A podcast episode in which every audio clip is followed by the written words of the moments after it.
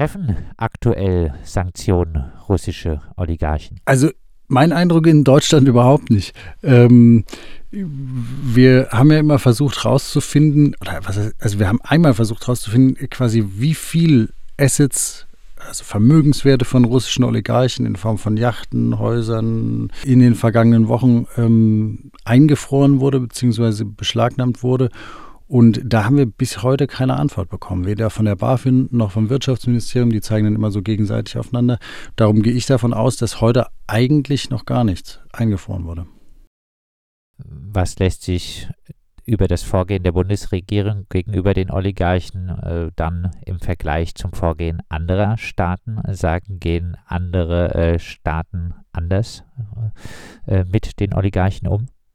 Ja, du hast in Europa jetzt so eine ziemlich große Bandbreite. Ähm, es gibt Staaten wie zum Beispiel Frankreich oder auch Italien, ähm, auch Belgien übrigens, die so eine ziemlich harte Linie haben. Also ähm, ich kann mal sagen, in Frankreich haben wir eine Zahl 850 Millionen, die sichergestellt wurden.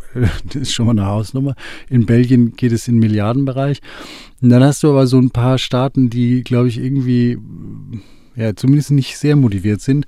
Und dazu gehört definitiv Deutschland. Also das ist äh, in Deutschland eher ein Rumgeeier. Und das Interessante ist auch sozusagen, wenn du einmal reinschaust in die Verantwortlichkeiten in Deutschland wirklich gucken willst, welches Ministerium hat er denn jetzt das, ähm, den Hut auf und wer macht es quasi gerade zur Chefsache, ähm, da findest du niemanden. Es ist dann eher immer so, dass äh, das Wirtschaftsministerium sagt, ah, da müssen Sie dann mal Richtung äh, Bundeskanzleramt schauen oder Innenministerium und ähm, der Zoll sagt halt, er hat keine richtige Anweisung. Äh, die Polizei sucht so Assets, also BKA, aber letztlich ist völlig unklar, wie die Sanktionen überhaupt angewandt werden sollen und was die Sanktionen auch überhaupt bedeuten. Heißt es, man kann quasi Vermögenswerte wirklich beschlagnahmen oder heißt es nur, man kann die einfrieren, wenn die veräußert werden sollen. Also da ist vieles unklar und ich habe das Gefühl, es läuft vieles so durcheinander und der Oligarch an sich darf sich freuen. Äh, da passiert gerade gar nichts. Wie seid ihr denn äh, jetzt vorgegangen? Wie habt ihr die Vermögenswerte der russischen Oligarchen aufgedeckt? Ähm, wir haben ja ziemlich viele Erfahrungen damit, weil wir das irgendwie die ganze Zeit in diesen Panama, Pandora und Paradise Papers äh, dieser Welt ähm, gemacht haben in den letzten Jahren. Ähm, und endlich interessiert sich mal jemand dafür, das ist sozusagen insofern auch erfreulich. Ähm, die russischen Assets, ist so meine Erfahrung aus diesen ganzen Leaks, sind häufig wirklich wahnsinnig kompliziert versteckt. Das heißt, du hast nicht einen Layer drin, also eine Briefkastenfirma oder eine hm, Tarnfirma mit Strohleuten, sondern da sind häufig wirklich mehrere drin. Und wir haben uns dann eben ähm, ja, ähm, öffentliche Datenbanken angeschaut, aber auch einige verdeckte Daten, also Datenbanken, mit denen wir arbeiten, ähm, äh, aus Leaks angeschaut. Und dann ist es immer so, du hast sozusagen eine Information und gleichst sie aus einer Datenbank oder aus einer öffentlichen Quelle oder eine Quelle trägt dir was zu und dann vergleichst du die in öffentlichen Datenbanken, kommst da nicht weiter, meinetwegen Handelsregister Deutschland und gehst dann in ein Register aus einem anderen Staat und dann guckst du nochmal in einer vertraulichen Datenbank aus dem Leak oder in mehreren vertraulichen Datenbanken und letztlich kommst du dann zu einem Ergebnis, wo du sagen kannst, das ist verifiziert und dann fragst du das nochmal bei der Person ab und dann hast du ein Ergebnis, wo du sagen kannst, damit kann ich juristisch arbeiten. Ein paar Beispiele, äh, was gehört russischen Oligarchen in Europa und äh, vielleicht auch in Deutschland? Ähm, ich kann es einmal in Deutschland machen, weil da sind wir noch nicht so weit. Es wird aber weitergehen. Ähm, Usmanov ist so ein Beispiel. Da haben wir ähm, äh, die Yacht hier oben bei uns, die Dilba liegen, eine der größten Yachten der Welt. Ähm, die äh, liegt hier gerade interessanterweise in der Werft und ähm, bekommt eine Klasseerneuerung. Ähm, die gehört höchstwahrscheinlich an Usmanov, muss man dazu sagen. Er selbst bestreitet es, muss man auch dazu sagen. Der hat dann noch ähm, äh, unten in Süddeutschland, in Bayern, ähm, mehrere Häuser. Ich glaube, eine Person, die man so sehr gut kennt, ähm, ist äh, Herr Abramowitsch. Bei dem ist ganz interessant, da sieht man wirklich, und wir sind da noch nicht fertig mit ihm, dass der Assets im Milliardenbereich hat. Ähm, und zwar insbesondere, und das ist auch so ein Klassiker, äh, Immobilien in London und in Großbritannien da reden wir jetzt so von 40 oder so. Und das Interessante ist, dass du eigentlich in diesen Recherchen immer den Eindruck bekommen hast, ähm, die Oligarchen ähm, versuchen im Grunde ihr, ihr Vermögen in Europa zu streuen, irgendwie da reinzubringen, weil sie Angst haben, dass es irgendwann vom russischen Staat beschlagnahmt wird.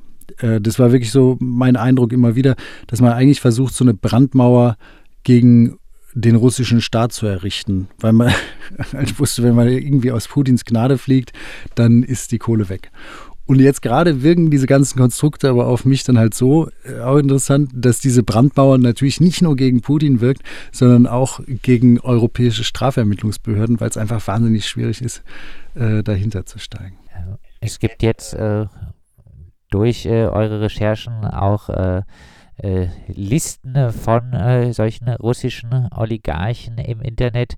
Äh, Erik Peter von der äh, Taz twitterte zu der veröffentlichten äh, Liste, will so eine Liste auch mal mit deutschen Superreichen sehen, äh, gehören zum Wohle der Allgemeinheit auch enteignet kann man dann noch auflisten, welche Assets sie durch ihre Rolle im NS gemacht haben. Äh, ja, so Erik Peter. Jetzt herrscht wahrscheinlich große Einigkeit, dass man gegen russische Oligarchen vorgehen äh, sollte.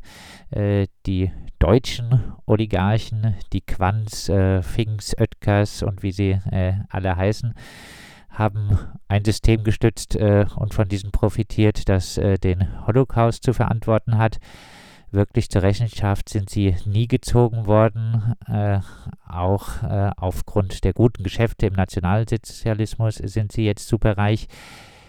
Sind also äh, solche Oligarchen enteignen Debatten, wenn sie von Deutschland ausgehen, äh, nicht etwas heuchlerisch? Nein, wir reden ja gerade nicht über Enteignen von Oligarchen. Also das haben wir ja am, am Anfang ähm, kurz angesprochen, sondern es geht ja um die Anwendung von einem bestimmten Rechtsregime, äh, nämlich von Sanktionen. Und ähm, da herrscht gerade große Unklarheit, was es eigentlich bedeutet. Ich, die deutsche Auffassung ist, dass es bedeutet, man entzieht aufgrund der Sanktionierung, die auch quasi ein rechtlicher Akt ist im Rechtsstaat, ähm, entzieht man die Möglichkeit, mit einem bestimmten Vermögenswert weiteres Vermögen zu generieren. Und der rechtliche Gedanke dabei ist, dass man so die Möglichkeit entzieht, ähm, Gewinne, also so abstraktrechtliche Gedanken, ähm, Gewinne in, also neue Gewinne in das Regime Putin beziehungsweise in den Angriffskrieg auf die Ukraine ähm, fließen zu lassen. Und wenn wir jetzt bei dem Punkt sind, dann würde ich sagen, ist der, ist die Lücke, die argumentative Lücke zu ähm, dem Tweet äh, des sehr, sehr geschätzten Kollegen ziemlich groß, muss man sagen, oder? Und ähm, einfach vom, vom Legalistischen her. Und in einem Punkt, da treffen sich wahrscheinlich unsere Sichtweisen, auch wenn er das jetzt nicht so ausgedrückt hat. Was mir aber total wichtig ist, wir reden da jetzt irgendwie über russische Oligarchen. Und ich finde es richtig, weil wir halt quasi davon ausgehen können, dass die der Großteil des ähm, erwirtschafteten Vermögens von den Personen, die jetzt auf diesen Sanktionslisten stehen, einfach illegal erwirtschaftet ist. Aber trotzdem ist es alles nur ein komplettes Oberflächenphänomen. Und ähm, es ist auch nur ein Oberflächenphänomen, wenn wir jetzt anfangen, da mit Sanktionen rumzumachen. Da doktern wir an irgendwas rum. Faktisch ist das tieferliegende Problem, was wir gerade in der EU sehen, dass wir uns einfach in den vergangenen 10, 20 Jahren trotz dieser ganzen Leaks nicht darum gekümmert haben, ähm, illegale Vermögensströme zu bekämpfen und äh, die Werkzeuge zu bekämpfen, die solche illegalen Vermögensströme möglich machen. Egal, ob äh, das dabei um Oligarchen oder um Drogenbarone oder um Händler mit Kinderpornografie geht. Und das ist das Thema, mit dem wir arbeiten müssen. Und äh, da würde ich sagen, klar, das ähm, soll jeden gleich treffen, der Vermögen illegal erwirtschaftet hat. Vielleicht äh, angesichts der Infos, die ihr habt, auch noch ein paar Worte dazu, was äh, äh könnte die äh, Bundesregierung machen, um äh, solche illegalen Finanzströme und damit dann auch eventuell russische Oligarchen wirklich zu treffen und solche Ströme trocken zu legen? Diesen Sanktionen ist halt ein Witz oder du musst jetzt halt einfach mal sagen, wer, wer ist da jetzt der Chef, die Chefin, ähm, wer koordiniert es und dann go for it. Und es gibt noch was anderes als Sanktionsrecht. Du könntest auch über andere Paragraphen da reingehen. Aber ähm, mittelfristig sozusagen würde ich zwei Sachen sagen. Das eine ist, Bargeldobergrenze. Weißt du, in Deutschland kannst du immer noch ernsthaft mit dem Koffer Geld irgendwie eine Immobilie kaufen oder halt irgendwie einen Luxussportwagen. Vollkommen irre. Ich, wenn, wenn ich Strafvermittlungsakten lese aus irgendwelchen Mafia-Prozessen, ist regelmäßig so, und ist kein Witz, dass irgendwie die finstersten Mafiosis irgendwie in Kalabrien sagen, ähm, so äh, in abgehörten Telefonaten, ey, lass nach Deutschland fahren und damit äh, Bargeld irgendwie einen Wagen kaufen, weil why, hier in Italien wird sofort auffallen, dann nehmen sie es uns weg. das ist also, was? Okay, das ist das eine, sehr unbeliebt in Deutschland. Ähm, wenn ich darüber twitter, kriege ich immer einen riesen Shitstorm und äh, ich kann mir schon vorstellen, ähm, welche Parteien sich besonders engagieren werden, wenn es an die Freiheit des Bargelds geht. Und ähm, das zweite ist, das ist nämlich auch nochmal ein interessanter Punkt, auch mit den Oligarchen du hast ja faktisch überhaupt keinen Überblick. Niemand hat einen Überblick, wer welche Immobilien besitzt in Deutschland. Das ist halt auch so ein Ding, ja. Da ist eine super starke Lobby, sich dagegen zu wehren, dass da Besitz erkennbar wird.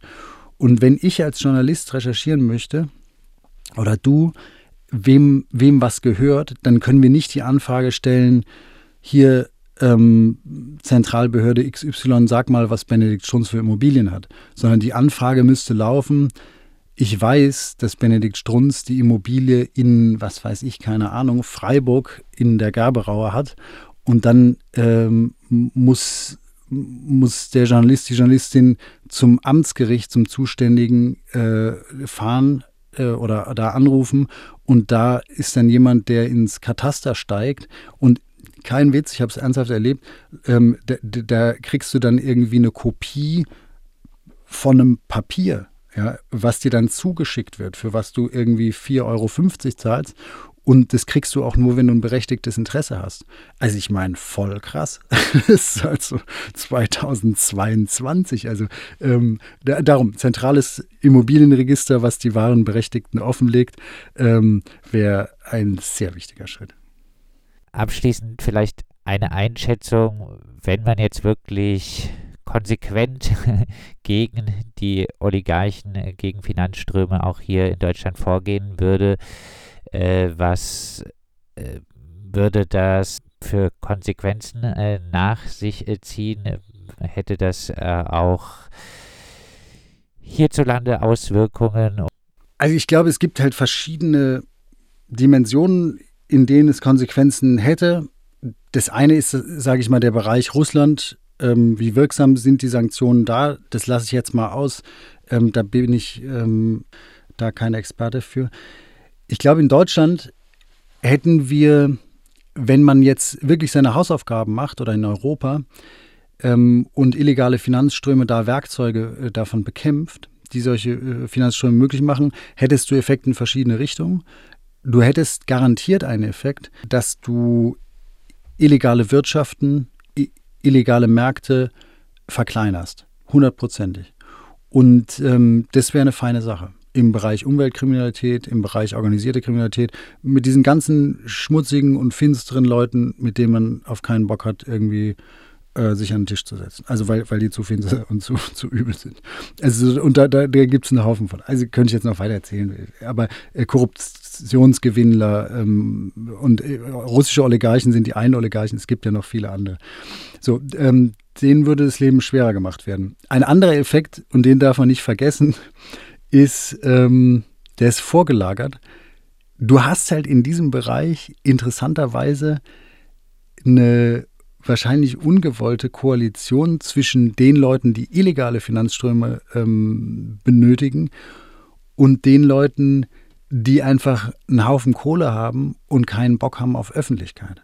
Also die vermögenden Eliten in Europa, denen ich keine kriminellen Geschäfte unterstellen will per se, aber die wollen natürlich auch nicht, dass irgendwie alles transparent wird und jeder weiß, wie viel Immobilien wer besitzt. Also insofern glaube ich, würde es eine Konsequenz wäre, wenn man das wirklich angeht, und das erlebe ich auch immer wieder, dass sich da sehr viele Leute auf die Hinterfüße stellen würden und sagen würden, oh, das dürft ihr nicht machen, das ist äh, zu viel, zu, zu viel Transparenz schadet in dem Bereich. Und eventuell äh, deswegen wird jetzt auch äh, in äh, Deutschland nicht wirklich konsequent äh, gegen russische Oligarchen die äh, Sanktionen umgesetzt. Ja, wir haben gesprochen mit äh, Benedikt Strunz vom Norddeutschen Rundfunk. Er ist Teil einer Recherchekooperation zwischen NDR und WDR, die in dieser Woche Vermögen von 15 Milliarden Euro von russischen Oligarchen aufgedeckt hat.